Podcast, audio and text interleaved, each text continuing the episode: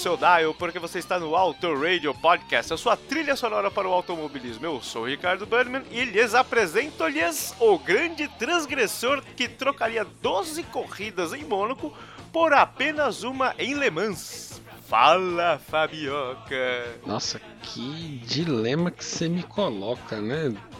Se fosse assim, tete a tete, poxa, eu nem pensava muito, vamos de Le Mans.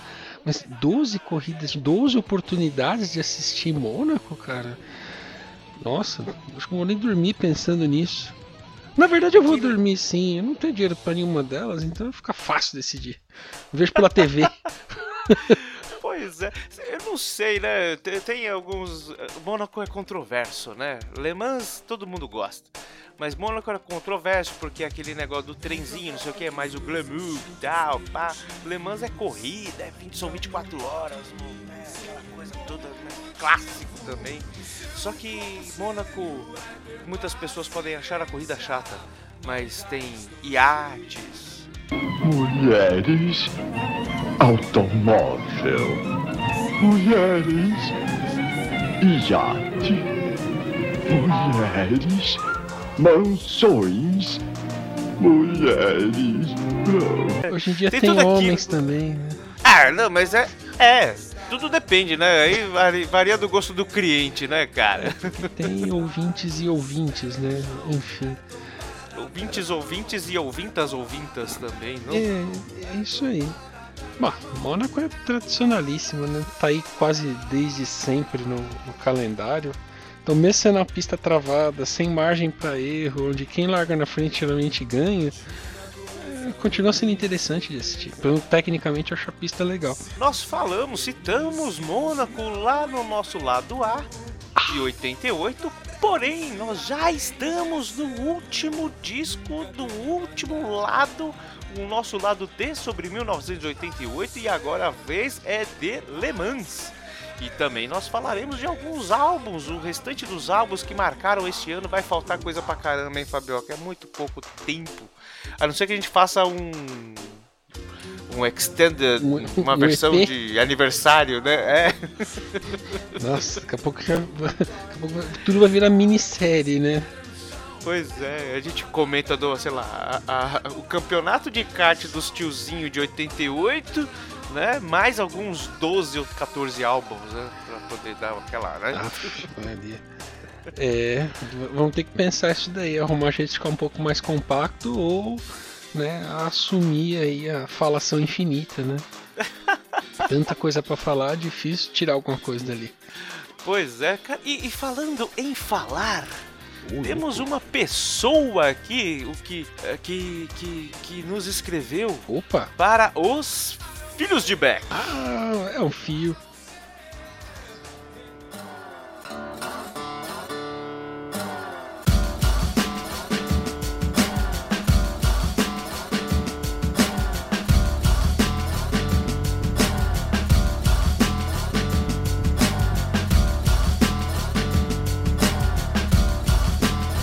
Filhos de Beck. É um fio muito querido, né? Porém, ele falou, cara, eu, eu queria deixar uma, uma mensagem lá pro Auto Radio, uma indicação. Falei, tá, manda, beleza, manda um áudio, manda um tal, papo, um, um e-mail, né? Como, como todo, todo ouvinte nosso pode fazer, né? Deixando o e-mail lá no contato arroba autoradiopodcast.com.br ou então pegar o seu celular e mandar um áudio pelo WhatsApp no 11 941 11 1776. Mas aí, o nosso querido ouvinte Vinícius Alves só deixou uma indicação. Vinícius, muito obrigado pela sua indicação. Ele, ele, ele indicou aqui uma banda da Islândia formada na cidade de Mosfell. Deixa eu ver aqui, cara. Mosfellsberg, alguma coisa assim. E em 2012 foi o que eu consegui pegar aqui, porque ele mandou o link aqui no YouTube. Cara, eu achei muito legal. Uma banda chamada Kaleo, ou Kaleo. É K-A-L-E-O. Você já ouviu falar, Fabioca? Não, não ouvi não. Pois é, cara. E até uma falha minha, porque o, o Flashbackson não divulgou essa. essa. esse link, né, cara? Ele só passou pra mim esse tipo picareta e eu acho que realmente o senhor não tinha nem como saber, né? É, mas tudo bem. Enfim, vou, eu vou estar indo passar aqui o link do, do vídeo do YouTube para o senhor aqui, coisas que nós estamos passando aqui por baixo. E mas agora a gente vai poder ouvir. Olha. Kaleo. o- E o nome da música não poderia ser outro. Eu acho que o Vinícius ele realmente matou a pau. Porque o nome da música é Automobile. Automóvel. Adequado, não? Muito adequado, adequado. Vamos ouvir isso daí? Simbora. Valeu, Vinícius. Obrigadão, senhor Flashbackson, por favor. Direto da Islândia, Kaleo com Automobile.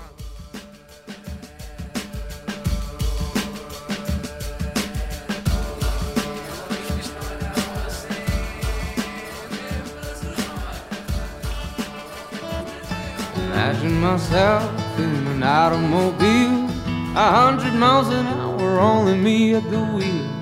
I want it to shine, to be only mine. The engine has to be just a one of a kind. How many dollars do I need, sir? You know, I sure don't have a lot. There must be something we can work out. Well, I'll take it anyway. I guess I could make room for one. A bottle of rum. With you and me together, riding into the sun. Live without care, with the wind in my hair. I'm driving through the desert, yeah, I'll go anywhere. Take me where the wheels take me. Far away, wheels take me. I can't stay, wheels take me any place Imagine myself in an automobile, a hundred miles an hour, if you know how I feel. Alone with my mind, leave my worries behind. Might even reach the borders, just a matter of time. Yeah, now.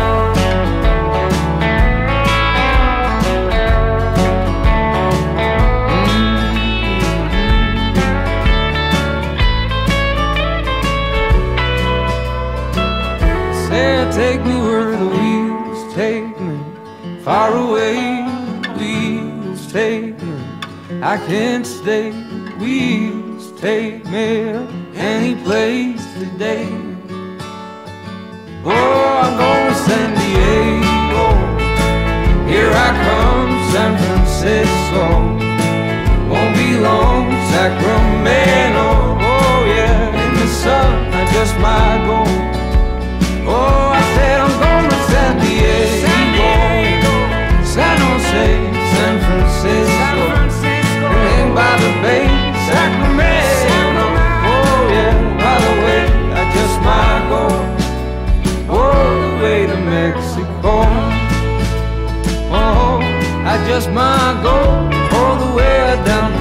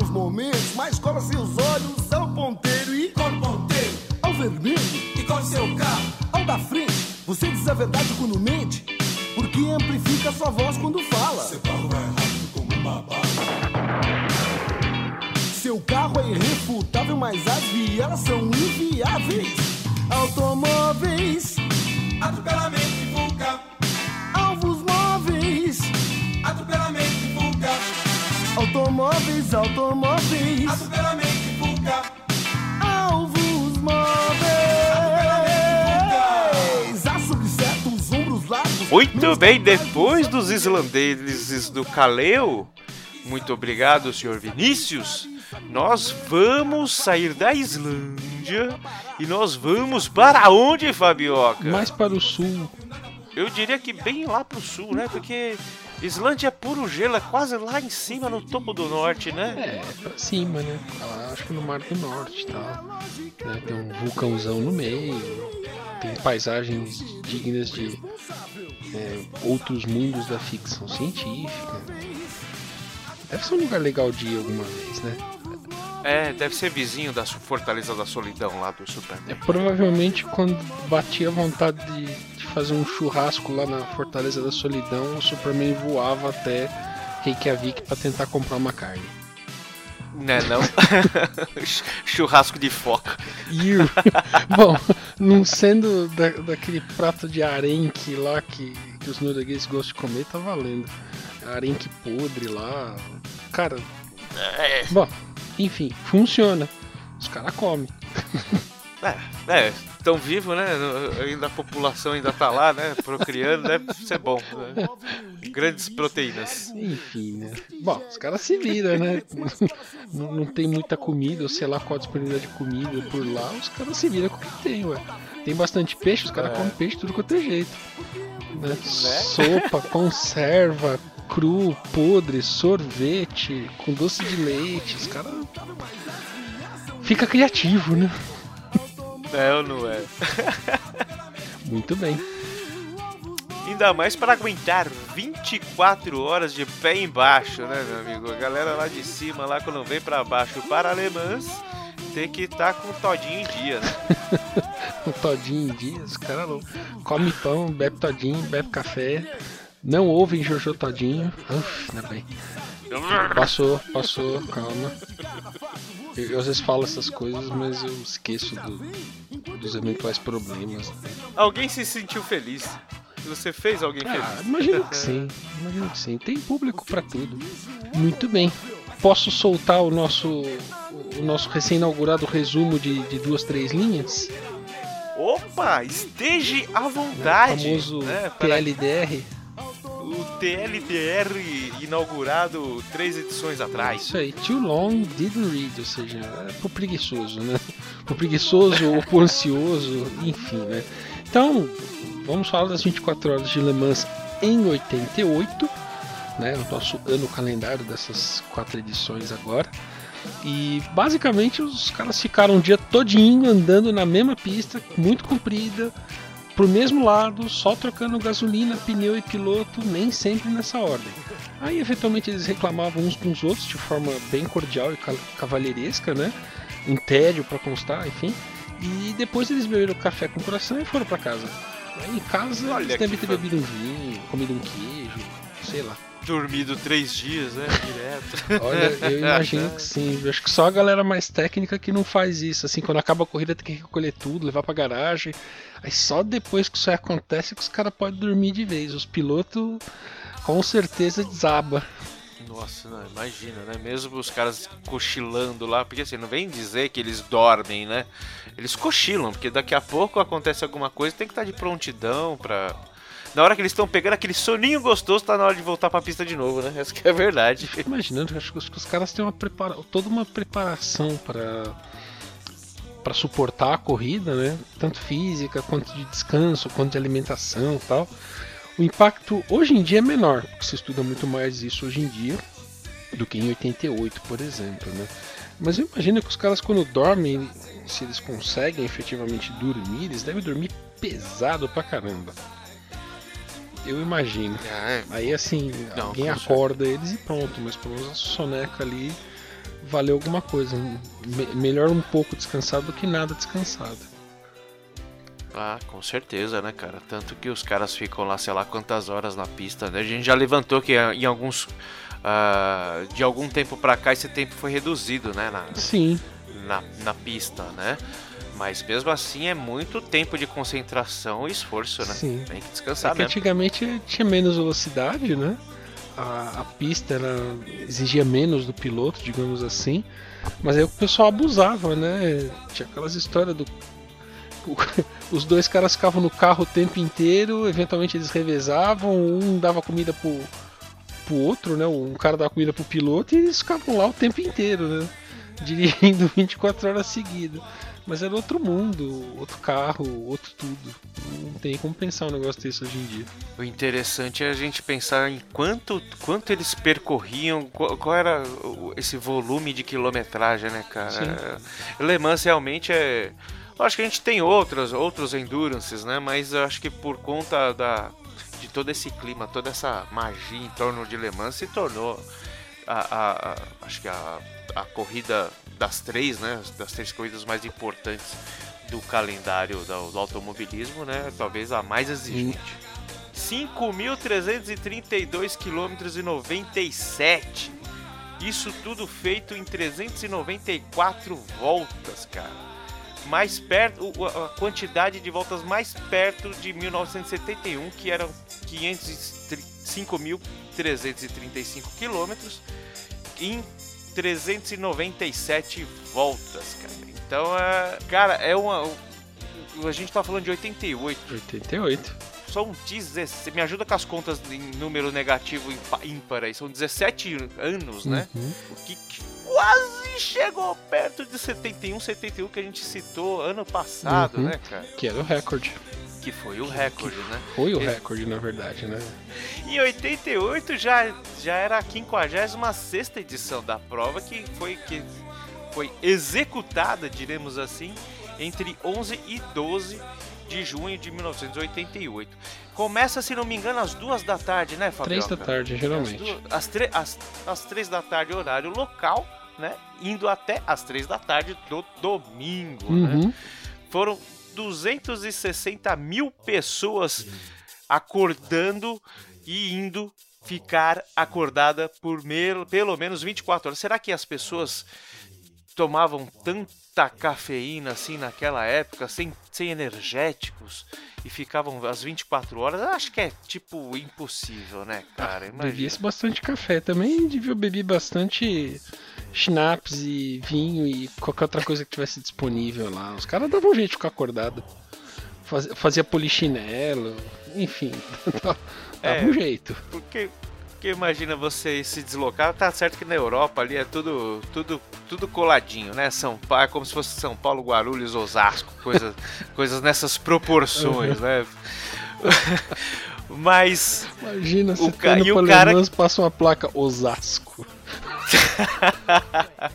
dizem, né? Dizem os paulistanos que todos os caminhos passam por Osasco, né? Pelo menos o cheiro do cachorro quente você sente, você deve estar perto. de Cara, Osasco é, é muito famoso. Eu já vi referências ao Osasco em filmes e outras coisas internacionais. Eu acredito que umas três vezes. A que eu mais me lembro foi no, num dos filmes lá da trilogia Bourne, né? Que ele Aham. entra nos Estados Unidos com um passaporte falsificado, né? E o nome dele na- no passaporte é Gilberto De Piento. É um nome bem brasileiro, você percebe, né? Mas tem um momento que mostra a tela do cara da imigração vendo os dados do passaporte e tem lá a cidade onde ele nasceu. Onde ele nasceu? Osasco? Em Osasco. Ô, louco, meu! Não conheço. tô de sacanagem. Pode procurar. Eu, eu vou, eu vou fuçar aqui, vou achar qual o filme. E aí pode conferir. Não vou saber dizer o momento exato, mas é quando ele volta para os Estados Unidos a primeira vez. Olha que louco, mano. Osasco reconhecida mundialmente em Hollywood, hein? Não sei se é no Ultimato Borne, que acho que é o terceiro.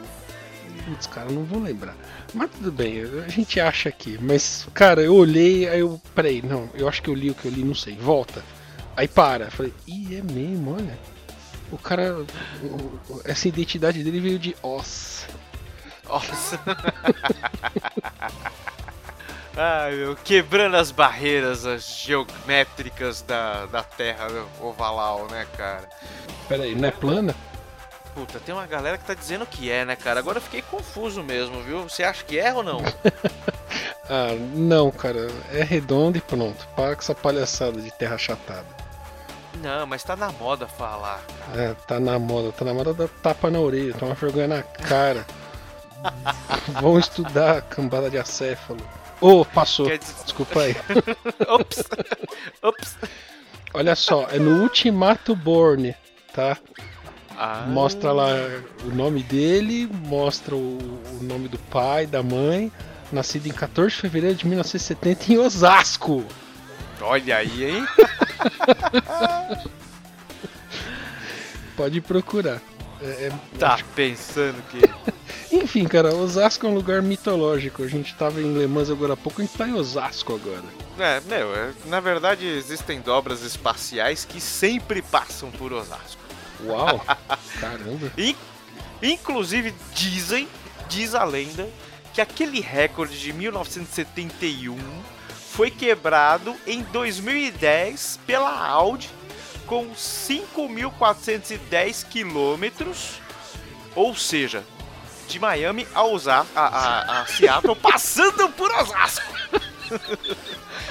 De Miami Essa foi a- Osasco! Muito bom. Agora eu sou obrigado a consultar a distância entre Miami e Osasco.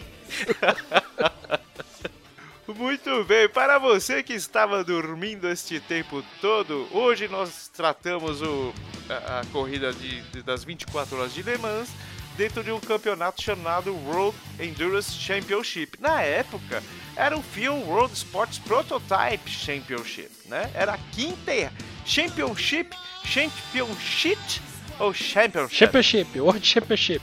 Ah, muito bem, muito obrigado, senhor poliflota Fabioca. Ó, ó, Ramiro. descobri, descobri. De Miami a Osasco tem 6.551 quilômetros. Caraca! Mas depende se você desce no centro ou na Vila que aí muda um pouco. Bom, não passe pelo Jardim Rochidale na época de, de chuva, porque senão atolou, fudeu, né? Ave Maria. Muito bem, vamos voltar pra França. vai. Bom, Chega dessas incursões pro lado de cá do oceano. voltando para a França e falando de carros alemães, quem eram os favoritos, Fabioca? Me- meia chance pra você adivinhar. Vai, a equipe começa com P e termina com Porsche. ah, po... Polainos. Estávamos falando... Estávamos... Será que era aquele, aquele sponsor lá da NASCAR que, que vendia... Pijama, não é pijama. Moletom o quê? espanhol. Moletom. Boletão É, Espanhol porque dormi- 500. Para quem não entendeu a referência, vai lá ouvir o programa da NASCAR. Ai, vai lá ouvir o programa Pode da inventar um, um sponsor agora, tipo Polainas Annabelle 300. Chique. Polaina, rapaz do céu. Muito bem. Polaina Shares, né? Pra combinar com a dica que você Ah, deu. ok, ok. Muito bem, a Porsche era a favorita, né? E a regra deixava o turbo solto, né? Eles andavam com o turbo solto por aí Ah, para fazer o qualify, mas na verdade foi o, foram os Jaguares, né, que se mostraram mais rápidos aí no, no geral. E a- Jaguar, depois de uns 4 anos tentando, conseguiu vencer Le Mans. Né? Eles conseguiram quebrar um período de 7 vitórias consecutivas da Porsche. Os caras não enjoam de ganhar, não? Acho que não, né, cara? Caramba. Deve ser um negócio louco ganhar o tempo todo. Enfim. Cara, a, Porsche é, uma, é, é- é algo que quando você fala de, de, né, de endurance tudo tal, você já. Cara, é segundo lugar que você tá disputando, né, velho? Mas É, nessa- enfim. Nessa, época aí, certeza absoluta. Bom, a Jaguar conseguiu quebrar esse período de 7 anos de vitórias da Porsche e quebrou um período próprio, né, um pouquinho maior, 31 anos, sem ganhar Le Mans. Só isso? Puxa, 31 anos. Eles devem ter esquecido de marcar no calendário pra ir. Ô tia, é junho, não tinha que estar em outro lugar não? Ah, não sei. Uma semana depois, né? Putz! Perdi o arraiar lá em Le Mans. Arraia bom, só tinha até uma corrida lá. O povo soltava o busca-pé, nem que saía correr. Nossa, cara, como é que será? É os foguetão, Os né? foguetão. Como é que é? Pepsi Foguetão 500. Não, Pepsi Buscapé 500 é mais legal. Agora que a gente já mencionou isso pela terceira vez, Pepsi Buscapé 500 é mais legal. É, Acho que ficou melhor. acho. Muito bem. É, na verdade, a Porsche quase ganhou. Né? Ah. Chegou perto. Né? É, o Jaguar de número 2 ele teve um problema de câmbio e eles não passavam da quarta marcha, que é para não quebrar o câmbio, não quebrar o motor.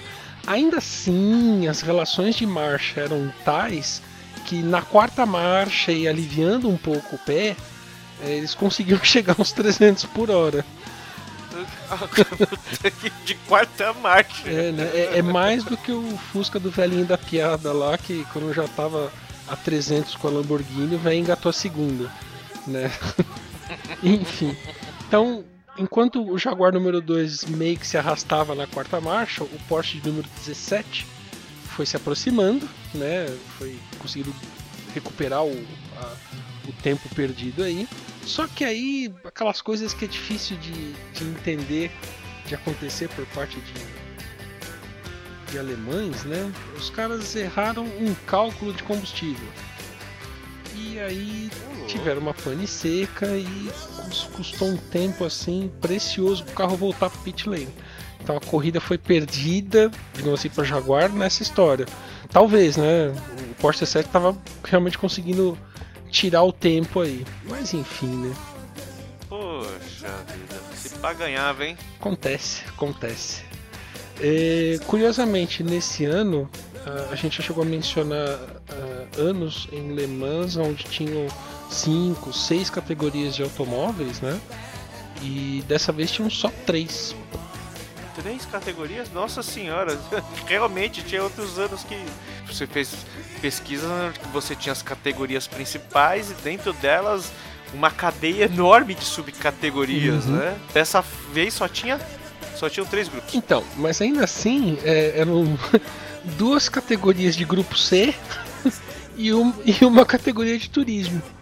Né? Então, assim, não sei se eram três mesmo, vai. Bom, que sejam três, né? A- a grupo C1, né? Com carros de no mínimo 800 quilos, 100 litros de combustível no tanque, é, máximo de 5 paradas de abastecimento a cada mil quilômetros e o motor tinha que vir de algum fabricante conhecido, notório e com carros homologados nos grupos A ou B. É, isso eu acho que foi criado para evitar monopólio da Porsche, tá? Mas é outra história, uma coisa mais complicada. É, tinha os carros do grupo C2, que o mínimo de peso era 700 kg, só que eles levavam 55 litros de combustível no tanque, metade da categoria 1. Ou seja, acho que o viés aí era mais, eram motores menores, é, bem mais econômicos, né? Mas ainda assim, você estava falando de um carro de corrida, você não estava falando de um portador de grama. Né? E basicamente as mesmas outras regras, cinco paradas de abastecimento para cada mil quilômetros, motor vindo de fabricante conhecido, carro homologado no grupo A ou B. Né? E aí tinha a categoria diferente, né? que são os, os protótipos GT, né? o GTP, que a gente acredita que tenha vindo da IMSA, aquele braço gringo de Le Mans, ou queremos correr igual Le Mans, mas estamos na América, né? não queremos ir para a França. Né? É, então pareceu uma espécie de dissidência do grupo C na Europa, né? só que os GTP não tinham a preocupação de consumo de combustível. Né? Isso daí dá indício que é uma coisa bem americana. E, e os carros GTP também tinham mais peso, e isso variava um pouco de acordo com a cilindrada do motor. Né? Coisa, informação que eu não conseguia a respeito da GTP, as cilindradas de motor, mas era um pouco mais solta. É, nessa edição a gente teve um estabelecimento de um recorde de velocidade que, em teoria, nunca mais vai ser quebrado. Em teoria, tá? É, um carro registrou 407 km por hora é, na Mulsanne, né? Ou na Le Runaudière, enfim, te, preciso descobrir direito qual é o nome daquela reta. Na época que ela não tinha as chicanes. Ou seja, Ah, o cara começava lá na Tetre Rouge e acelerava até chegar na, na curva Mulsanne, né? Ou seja, pé embaixo o tempo inteiro. É, quem fez isso foi um tal de Roger Dorty, Dorchy, não sei exatamente como pronunciar esse nome, num carro WMP88, que usava um motor Peugeot V6 3.0, né, da equipe WM Secateva ou Secativa, sei lá. Então, são os nomes muito exóticos aqui, né? E o, o interessante é assim, esse recorde de velocidade ele foi quebrado na corrida, não foi em qualify. Ah, não foi teste, não foi qualify. Não, eles, tudo bem, eles deram, eles assim, sentaram o pau no qualify, mas aí acho que o todo do desempenho do carro é que acaba contando, né? Mas esse Aham. registro de 407, né? Tô frisando 7 porque isso muda daqui a pouco.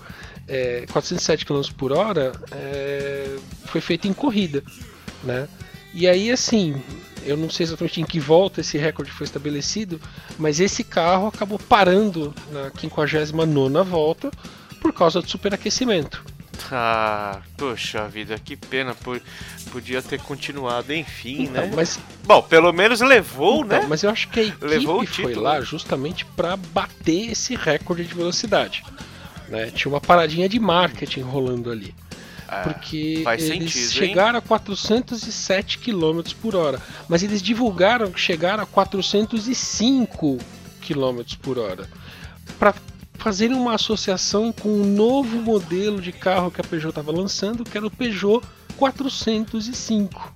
Putz, olha só, Ou seja, foram lá para eles fazer foram lá para marketing. fazer marketing. Eu acho que se eles conseguissem ter terminado a corrida, era o plus, né? Era o, o, o a mais. Mas ok, o carro esquentou pra caramba, parou, não, beleza, encosta aí, porque a gente conseguiu fazer a- o recorde de velocidade lá e, o- e a galera do marketing pirou nos números que a gente conseguiu. Curioso, né? Muito, muito. E infelizmente não vai chegar nessa marca enquanto tiver ali a- as chicanes ou então que se altere tanto o motor e a aerodinâmica que chegue mesmo com a chicane nesses números. Mas a- a- as chicanes foram estabelecidas na Mulsanne por conta exclusivamente de segurança, Fabioca? Por causa da velocidade final Sim, lá? É para evitar essas velocidades finais absurdas, né? Porque durante um tempo tinha muito carro decolando ah, no final da Mulsanne em algum Ah. momento, mas aí tem outros fatores, não é só a velocidade, né? Tem a ver com a aerodinâmica do carro, tem a ver com a suavidade do piso, de repente o carro balança, o ar entra por baixo do carro, você perde né, o, o efeito solo, passa a ser um efeito asa e o carro sobe.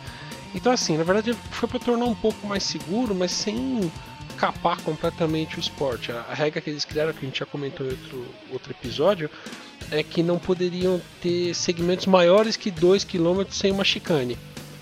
Então eles pegaram o mais ou menos 6 km da Ronaldieres e cortaram em três pedaços separados por duas chicanes, né? Mas assim, eh, como a estrada pública modificada para o, a corrida, a chicane ela é desviada por barreiras, né? Não existe a pista não é cortada para te obrigar a entrar na, na, na chicane. Você tem uma barreira de pneus ou algum outro tipo de elemento que bloqueia isso. Então, se tirar as barreiras, você pode passar reto. Mas aí é um recorde que vai ser quebrado porque você preparou a pista para isso e não vai ser um recorde obtido na qualificação, nos treinos ou na corrida, por assim dizer. Né? E aí isso foi feito pensando em segurança. Ainda assim, os carros são bem ignorantes na velocidade. Né? Ah, com Ninguém sai de lá sem deitar o cabelo um pouquinho, mesmo dentro do capacete. E uma grande falta de sacanagem é quando você tá lá no Project Cars, no seio do celular, tentando atravessar aquilo lá e o videogame não deixa. Eu acho uma puta falta de Não sacanagem. sei se o senhor que é mais, gosta mais do, do Gran Turismo, o senhor conseguiu já, já teve essa ideia de furar essas barreiras? Eu não lembro quando é no Gran Turismo se tem cones, se você pode varar. Puxa, eu também não lembro, agora você me deu uma ideia excelente. A gente tá gravando na véspera de feriado aí, ó. né? Vou dar uma conferida nisso amanhã. Né? Ainda ganhei o, o, o Porsche 918 de Le Mans lá no, no, no track que eu fiz lá no GT Sport. Tem o carro perfeito para testar. Olha aí, Perfeito. ó. Tomara que dê pra furar. É, né? Ia ser legal. Poxa, eu, antes no Gran Turismo 6 você tinha opção de Le Mans sem as chicanes. O GT Ah. Sport eu não lembro de ter visto isso, mas pode ser que tenha e eu não tinha prestado atenção ainda. É, nas minhas limitadas jogações eu ainda não, não tive tempo de dar muitas voltas em Le Mans ainda. Bom, beleza, vamos falar das equipes então. É, equipe Silk Cut Jaguar, né? Carro montado pela Tom Walkinshaw Racing, né? O famigerado, famosão Jaguar XJR 9LM, LM de Le Mans, não se deixe enganar. né? O carro número 2 foi o carro que venceu a prova, né? Estava nas mãos de três pilotos, né? Ian Lammers, o Johnny Dumfries e o Andy Wallace. Né? O Andy Wallace faz uns comentários bacanas que a gente vai mencionar um pouquinho mais pra frente sobre esse carro, é bem interessante.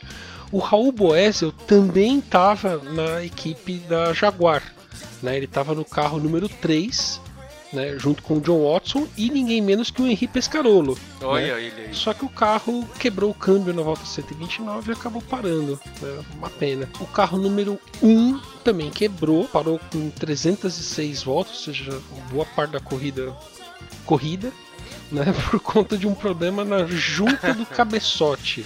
Isso é muito anos 80, É. né? E esse carro acho que de- devia estar um pouco naquilo que a gente comentou da resistência, né? O carro era, tinha dois pilotos pro carro, que era o Martin Brundle e o John Nielsen. Maluco, né? Pera, não entendi. Só com entre Entre os dois? Aí não sei se a regra Caramba. permitia, não, não achei muito sobre isso. Dei uma fuçada e não achei. Caramba, velho. Para esse trio, né, o Martin Brundle, o John Nielsen e o Raul Boesel, é, o ano não ia ser tão ruim de tudo, né? Ainda em 98, né, esses três caras ganharam as 24 horas de Daytona com esse carro. E tá valendo, porque 24, 24 horas de Daytona é uma, uma corrida bem tradicionalzona também, bem bacana. Eu acho o circuito misto lá de Daytona meio bobinho, mas eu acho que ajuda a não transformar numa corrida de NASCAR ou uma corrida estilo Indy 500 infinita, né? Os caras andam um bom trecho do oval, aí eles escapam lá pro miolo, depois voltam pro oval, né? Enfim, Nossa, imagina uma Indy 24 horas no oval, sei lá. Cara, ser. Imagina uma NASCAR 24 Hours of Daytona. Cara, meu Deus do céu. Quem go... A gente vê NASCAR e Uhum. tal, mas. Cara, 24 horas rodando em círculo. Cara, não tem astronauta que aguenta uma força daquela ali durante tanto É, tempo, né? teria que ser estrutura de endurance, teria que trocar piloto, o carro teria que ser construído de um jeito diferente. Muito, prova- muito provavelmente o desempenho do carro seria mais limitado, que é para você eh, tentar minimizar um pouco o desgaste e tal. É, ia ser uma corrida um pouco diferente, não ia ser essa pauleira que a gente está acostumado, senta lá, dirige, daqui a uma hora e meia isso aí acaba. Ou se você bater antes, né? É. Enfim. Da Jaguar, os carros 22 e 21 terminaram em quarto lugar e em 16 lugar, respectivamente. E se você não percebeu ou perdeu a conta, a Jaguar inscreveu cinco carros na corrida. Ô, louco, mano. Ah, Não tinha como não ganhar também, então, e quase E qua- perdeu, né? É, e e quase perdeu, né? O carro que tava melhor tava com o câmbio quebrado, né? Mas ainda assim quebrou favorável, né? Quebrou uma condição que o carro ainda conseguia, né, girar. Se arrastando, mas ainda viva na, na, na- na Sem a corrida. quinta marcha, mas ainda vivo. Vamos falar do Jaguar XJR9LM, né? Que é o, o, o carro que ganhou essa corrida, né? Um carro bastante cultuado, por sinal. O Andy Wallace foi um dos pilotos do, do carro 2, do carro vencedor. Ele comentava né, que os Porsche aceleravam e se afastavam na, na Tetre Rouge, né, que é o começo da, da retona lá de trás de Le Mans, mas o Jaguar acabava conseguindo ultrapassar os Porsches na reta Mulsanne. Ou seja, esses Jaguares eram meio ignorantes, né? E ele continua falando, no carro, eu achei isso fantástico. Depois eu vi uma foto do painel e fiquei boquiaberto, né? O Andy Wallace disse que não tinha velocímetro no carro. Ué, Não tinha assim? velocímetro. Por quê? Pra ter, ser menos, o velocímetro é pesado demais? Sei lá que carro? decisão louca é essa. O carro não tinha velocímetro. Então os caras tinham umas Nossa. estimativas de velocidade, né? Então assim, eles sabiam que 6.800 rotações em quinta marcha significava mais ou menos uns 379, quase 300 quase 380 km por hora, ou 236 milhas por hora, né?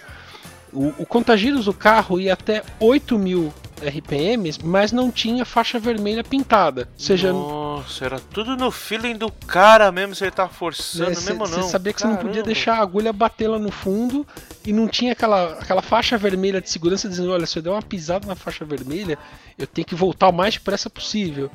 Né? Não, não tinha isso daí. Curioso, né? Nossa, isso que é viver perigosamente, né, cara? Caramba, roots, total. Aí eles também sabiam que o, o motor V12 que empurrava eles, aos, empurrava o carro a mais ou menos uns 6 mil rotações por minuto, dava uns 385 km por hora. E essas eram as referências malucas que eles tinham com relação à velocidade. Mas é engraçado, né? Não ter referência de velocidade.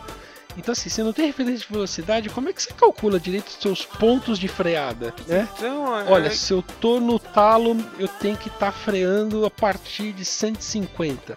Mas se eu tiver mais devagar, eu posso. é, Mas o quanto mais devagar? cara, não é o kart de várzea que a gente né, é. tem noção que não precisa você tá a 60 por hora. Cara, não faz Pois é, sentido. mas o carro era bem, bem sumário mesmo. O, o painel era bastante sumário.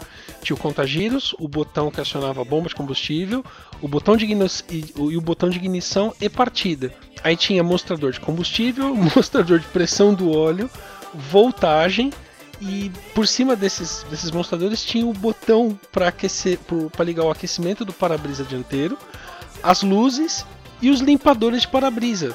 Era isso que tinha no dashboard do Era. carro.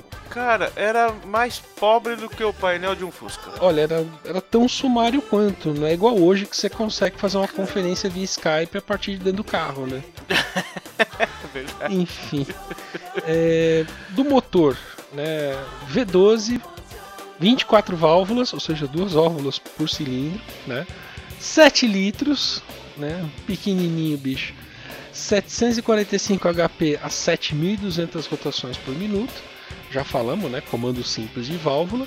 E tudo isso junto com o carro, o conjunto inteiro pesava 900 quilos. Tava Bom, na da verdade tinha uns três, uns três ou quatro dragão ali dentro, ali, impulsionando isso tudo pra ter essa cavalaria toda. Puta merda. Vai saber, né? Vai ver que tinha pedais a mais ali dentro do carro, né? Pro cara dar uma. Né, fazer um exercício, conseguir um HP extra só no pedal, né? Na ladeira, sei lá. Muito bem. É, vamos falar das, das posições aí de chegada de acordo com categorias, tá?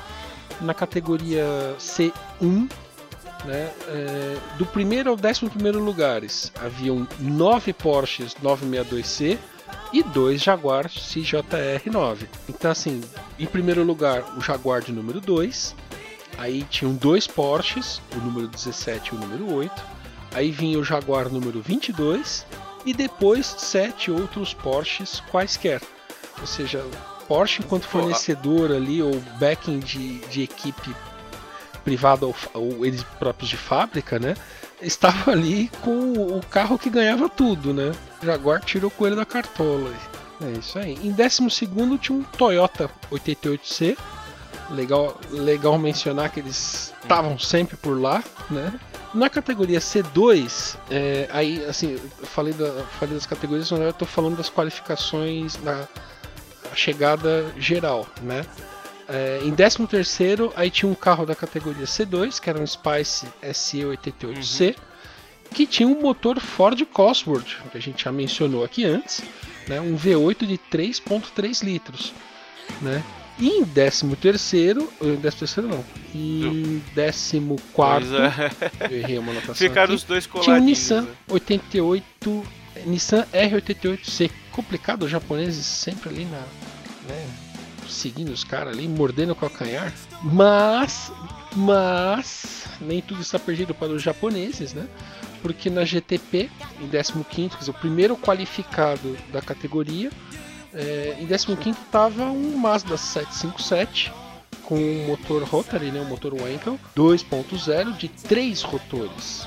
E isso daí é um belo do ensaio, porque dali a uns três anos o, o irmãozinho mais novo dele ia dar show em Le Mans, né, que é o, o Mazda 787B. É, carrão da porra. Né? Eu sou assim apaixonado por esse carro. É, mas isso a gente só vai descobrir quando a gente fizer o programa de 91. Ah, não perdão. não, Não perdão. ma- mas não perca a moia. quem, sabe, quem sabe imitar o Silvio é o Cello, cara. É. A gente tenta, não fica bom, a gente fica quieto. Vamos falar um pouquinho da, de alguns números aqui pra gente fechar, tá? A pole position, a volta mais rápida, foi no Porsche 962C número 17. Chegou em segundo, né? Quase ganhou a corrida. Na- nas mãos do Hans Joachim Stuck, né? Ele fez 3 minutos e 15 segundos e 64 décimos para pole e fez de volta mais rápida na corrida 3 minutos, 22 segundos e 50 décimos de, de segundo. Né? A velocidade média aí foi em torno de uns 221, quase 222 km por hora, né? E é, a velocidade máxima geral foi a do tal do WN, WMCK Level ou CKTeva? Hum. É, enfim, esse carro aí esquisito feito só pra isso, né? Então lá, nas, lá na Ronaldieri, sem chicane, tudo no talo, turbo, sem peso, sem aerodinâmica, né? Deu outra 407 kg.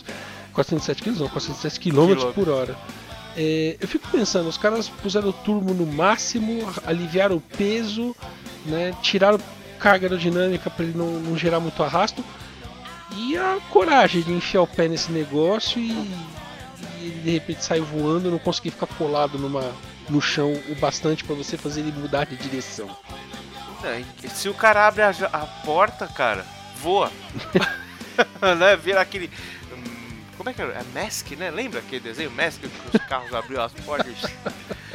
Vira uma porra daquela, mano.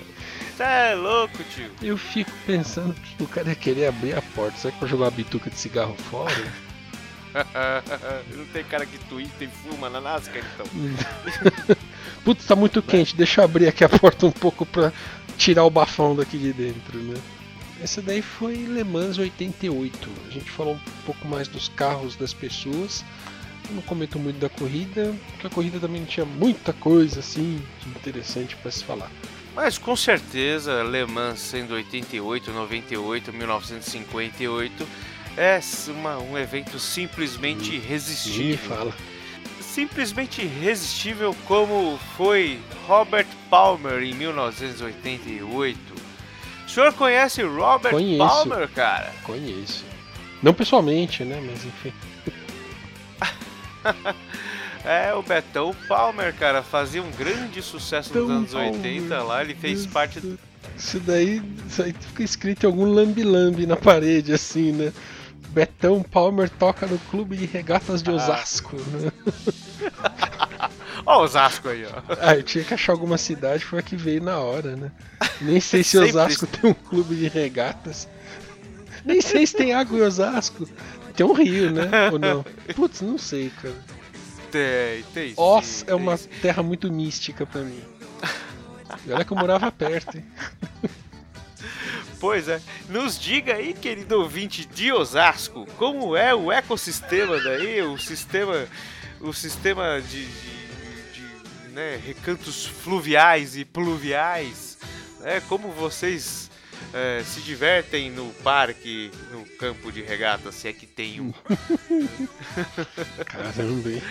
Poxa, o Robert Palmer fazia parte de uma banda e eu não sabia. Se eu sabia que tinha um- uma salada de músicos. O Power Station, lembra do Power Station? Esse daí eu não conheço, cara. Esse supergrupo, de modo geral, a gente ouve falar, mas esse daí eu não conhecia, não. É, então fe- fez um relativo sucesso. Eu, eu particularmente, eu conheço mais o Robert Palmer, né? Conheço mais. Ele tem duas músicas. que. É, uma é Addicted to Love, eu imagino. E Exatamente. eu só lembro dessa música porque o clipe tem umas moças bonitas fazendo de conta que estão tocando os instrumentos, né? E esse, Aham. esse trechinho, um trechinho desse videoclipe é usado na abertura do now def- agora defunto Liquid Television, passava na MTV. Não sei se você lembra disso. Ah, é verdade, eu lembro, eu Eu lembro. lembro de sim. ter, Nossa, eu conheço essa música. Peraí, que animação é essa? Olha que bagulho louco. Enfim, nossa, eu ainda lembro de cabeça um monte de falas dos quadros do Liquid Television, cara. Eu devo ter algum problema. Nossa, é muito legal, né? Eu, eu, eu recentemente eu, eu descobri que o Thunderbird tem um podcast também. Oh, oh, muito É, já- bem, amiguinhos. Ai, falou igualzinho. pois é, ele tem, já tem uma, co- uma cota já. Já tem um. Vamos fazer um merchan pro nosso querido Thunderbird que tá começando agora, né? Ele tem pouco tempo de, de- de- de- na estrada aí. Deixa eu falar o nome do podcast dele aqui pra, né? Tadinho, dá uma força pro cara. É o Thunder. Thunder. Thundercats. Oh, Não, acho que não é isso aí não. Não põe o olho de Tandera em qualquer canto, hein? É o Thunder Radio Show. Cara, bem bacana, cara. Bem Eu lembro bacana. do nome da banda dele. Você lembra do nome da banda dele? Porra, já até tocamos aqui, cara, né? Os devotos de Nossa Senhora Aparecida. Será que eles fazem show todo dia 12 de outubro? Será? Ó, se for no momento que a gente tá gravando aqui, na verdade, semana passada deveriam ter feito, Pois é. né? Enfim, o, o que, que o arresistível do Robert Palmer fez? Você falou de vídeo, né, cara? Ele tinha um som também chamado Simply Irresistible, que eram umas moças bonitas também com ele, que me chamou a atenção. Eu lembro que o meu tio, ele. Eu cheguei pra ele na época e falei, nossa, eu gosto dessa música tudo tal, mas eu gosto por causa das meninas. Ele falou, o que, que é, menino? Safado, não sei o quê. Falei, não, não é porque só porque elas são bonitas, são modelos bonitas tudo tal, mas o jeito que elas dançavam parecia que elas estavam com mola nas, articula nas articulações, tá ligado? e achava, eu achava muito engraçado aquele movimento. né? E além do som ser muito legal, né? De um álbum, um álbum de 88 chamado Heavy Nova, um álbum muito bacana. Não, mas eu só consigo só consegui tirar essa essa Simple Irresistible mesmo, mas acho que é por conta da, da dessa memória, né? E o. A gente falou do Power Station, né? O Power Station tinha um. Tinha o Tony Thompson, que era do Chic, né? Aquela banda dos anos 70, começo dos 80 lá, que era, era da Disco Music. E o Roger Taylor e o Andy Taylor do Duran Duran. John Então, Taylor, era- John Taylor. É isso, o John Taylor. O. O João e o André Do Taylor. João. Exatamente. Então realmente era um- uma banda né, de muito poder, né? Eita porra. Outros caras que lançavam um disco eram Nick Cave and the Bad Seeds, que vão tocar ah, em outubro em São Paulo. E eu tirei a música deles aqui porque é muito Ah, cara. muito bem. Tá bom, né? Mas fica aí o registro do Nick Cave, que é um cara do cara. Você gosta de Nick Cave, cara? Ah, não. Mas acho que é por puro desconhecimento. É difícil, cara. Agora parece que ele tá fazendo uns sons mais palatáveis, mas era bem. Estilo assim, Rei Conif e tal.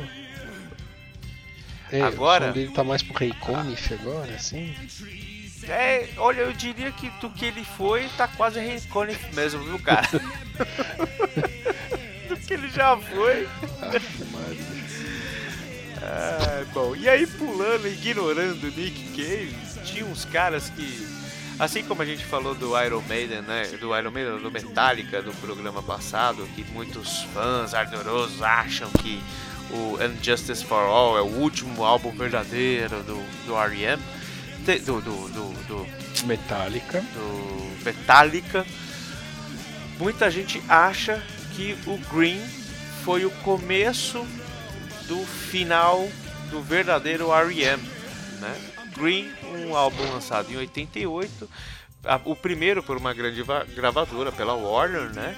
E tinha muito som conhecido como Stand, Turning Inside Out, Orange Crush, um álbum muito bom, cara.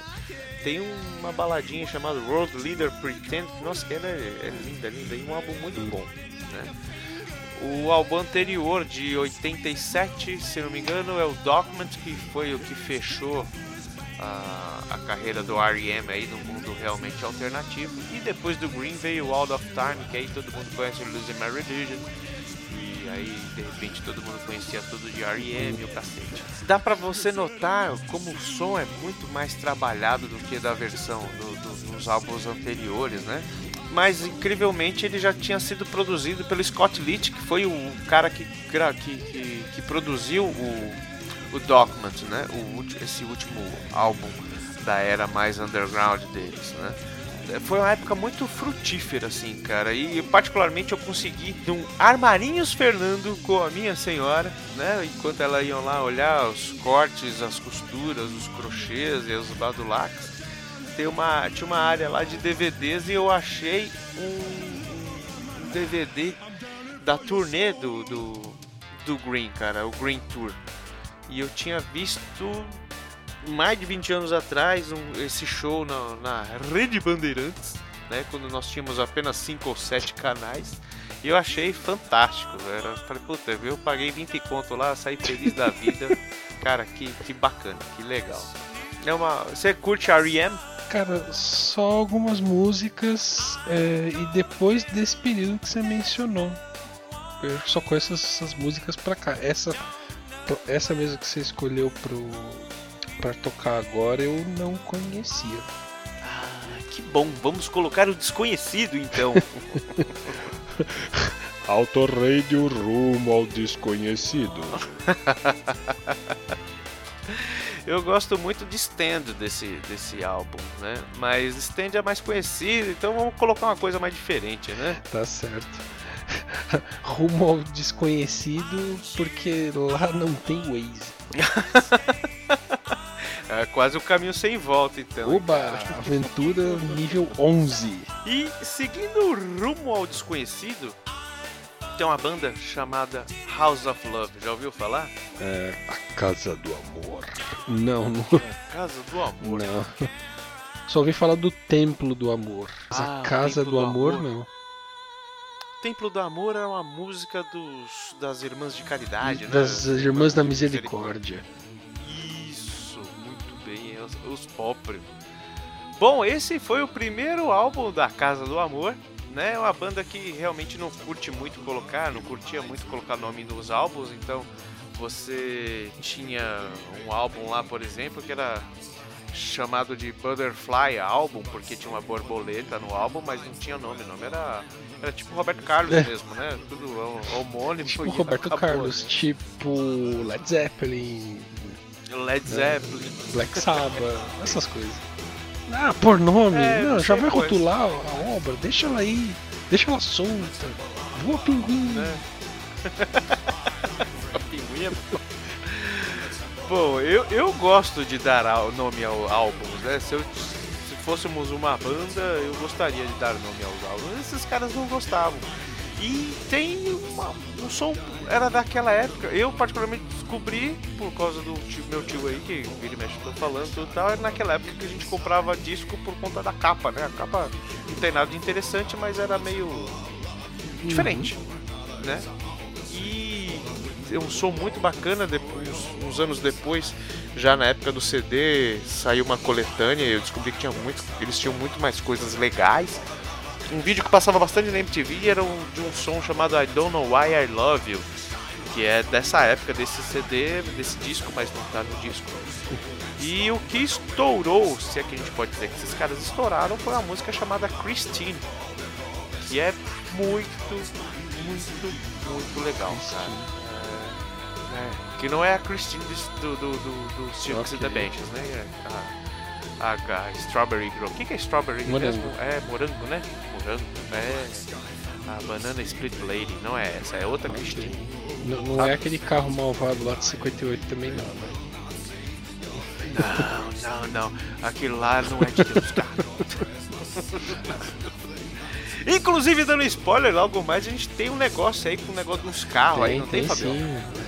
Produto da, da, da podosfera conversando entre si, né? Pois é, pois é. Não, vamos, vamos só deixar no gostinho, mas daqui a pouco a gente vai falar de uma série dos carros, com os caras aí que vão. vão tá É, é um programa tão Globo. diferente que a gente vai ter musos no programa. Olha que legal. Musos inspiradores. Nossa senhora, vai ser uma delícia isso aqui. Ah, que delícia. Eu não vejo a hora de estarmos no meio Um deles já falou que tá mais pra muso eu, né? eu ri muito disso. É um figura, é um É, verdadeiro o- é o homem, figura. respeita o homem. Respeita o homem. É, não, esse, esse, ele vai falar com muita Isso aí. propriedade dessa época. Bom, voltando aí, a a gente foi pra Islândia, vamos pra Irlanda. Tudo pertinho. É, tudo ali. Horinha e meia de voo, eu acho. Irlanda naqueles anos 80, talvez puxado pelo YouTube, não sei.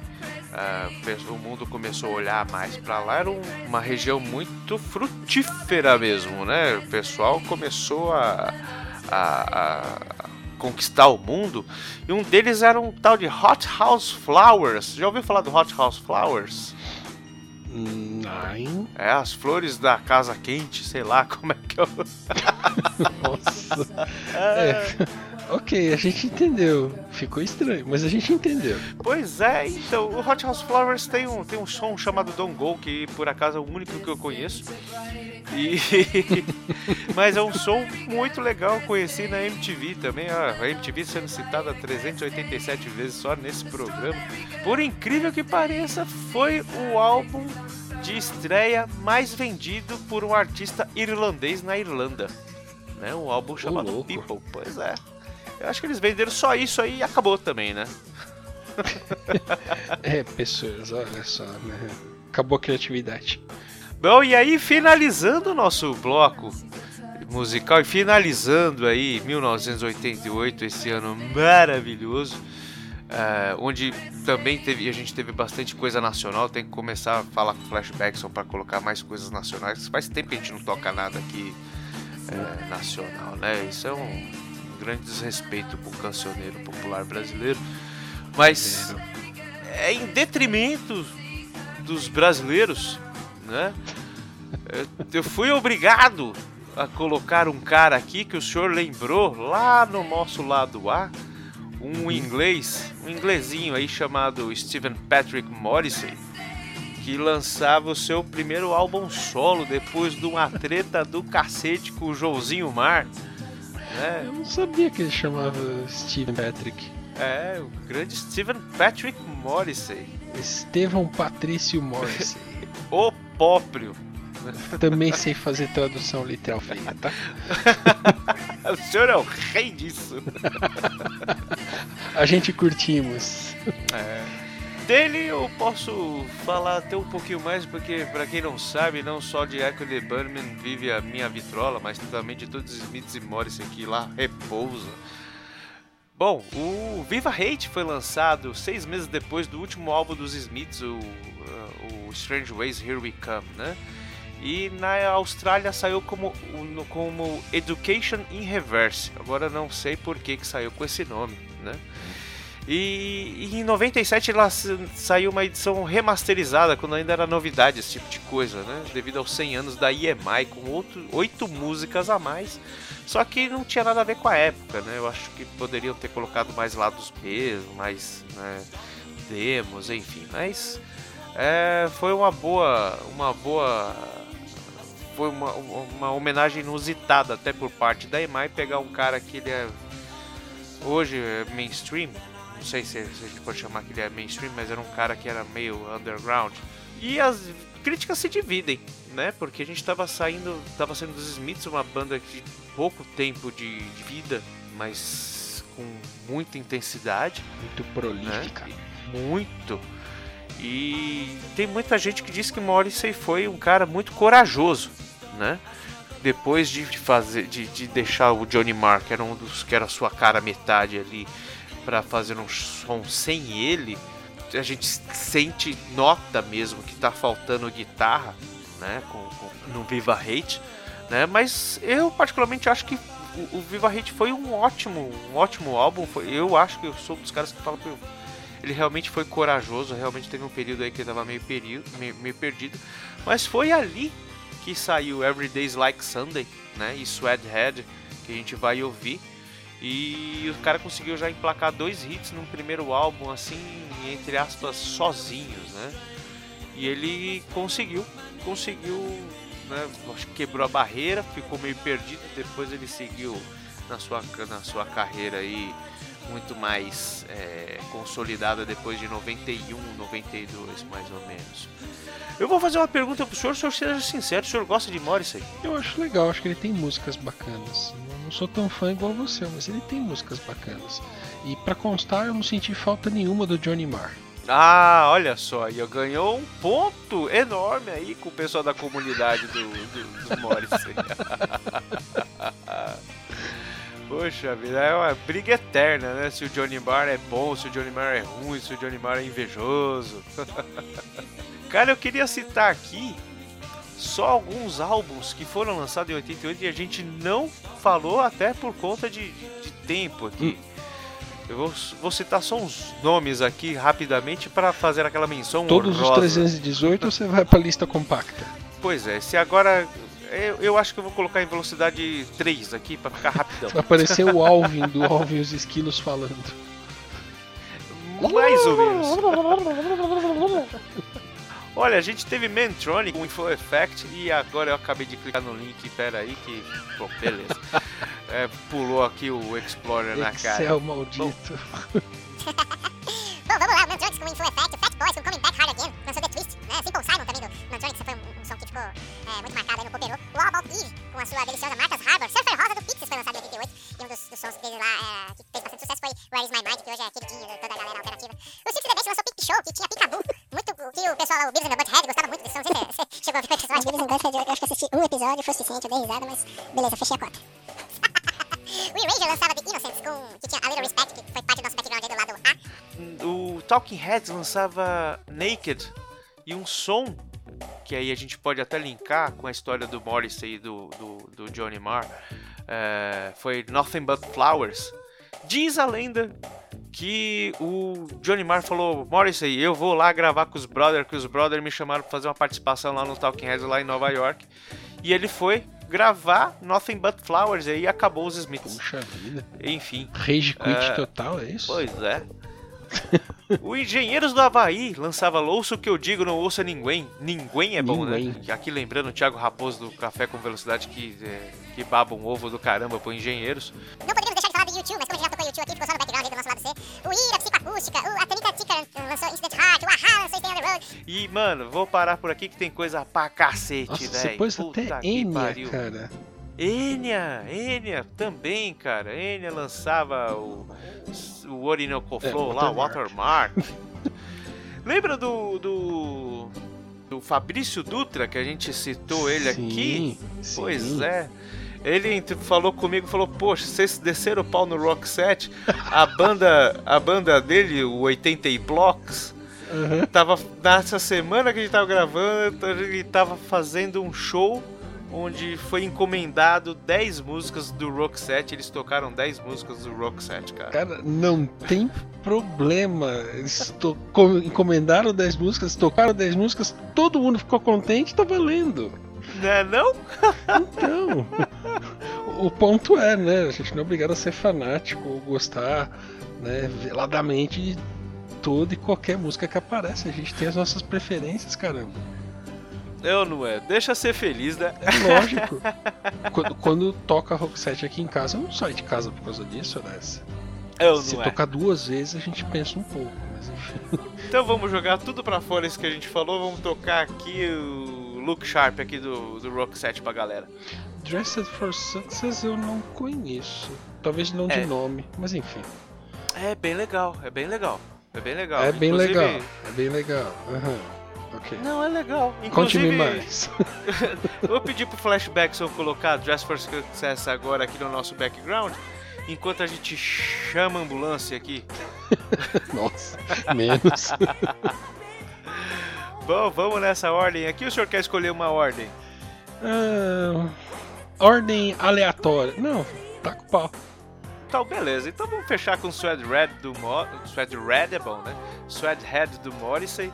ah, Don't Go do Hot House Flowers. Christine bem no meio do bloco do House of Love. Turn You Inside Out do R.E.M. E agora vamos para Simply Irresistible do Robert Palmer. Cara, Fabioca, um prazer imenso estar aqui com o senhor novamente, fechando mais um ano.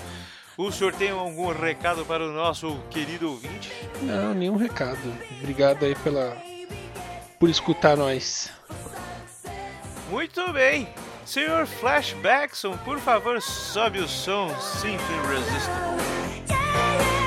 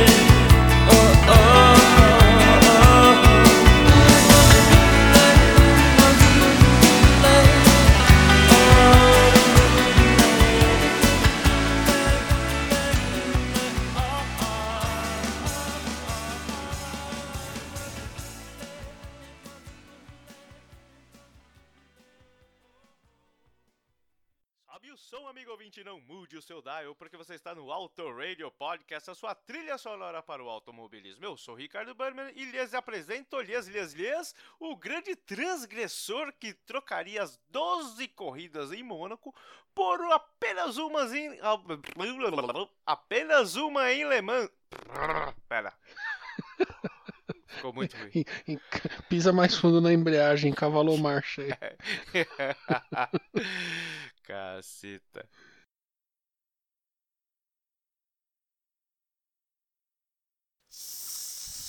Música escondida.